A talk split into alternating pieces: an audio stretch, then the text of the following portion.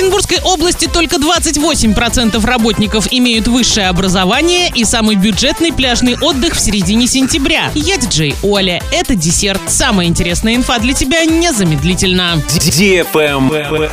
News. Оренбургская область расположилась на 72-м месте в рейтинге российских регионов по количеству работников с высшим образованием. Только 28,8% трудящихся окончили вуз. В то же время в регионе более 52% работников имеют среднее профессиональное образование. Это один из наиболее высоких показателей по России. Доля тех, кто не имеет даже основного общего образования в Оренбургской области составляет 0,1%. В целом по России доля работников с высшим образованием превысила треть. Больше всего граждан, окончивших вуз, работает в Москве 51%, Северной Осетии 50% и Ингушетии 44%. Обратная ситуация сложилась в Забайкальском крае, Новгородской и Курганской областях. Там только 23, 24 и 25 процентов трудящихся имеют высшее образование.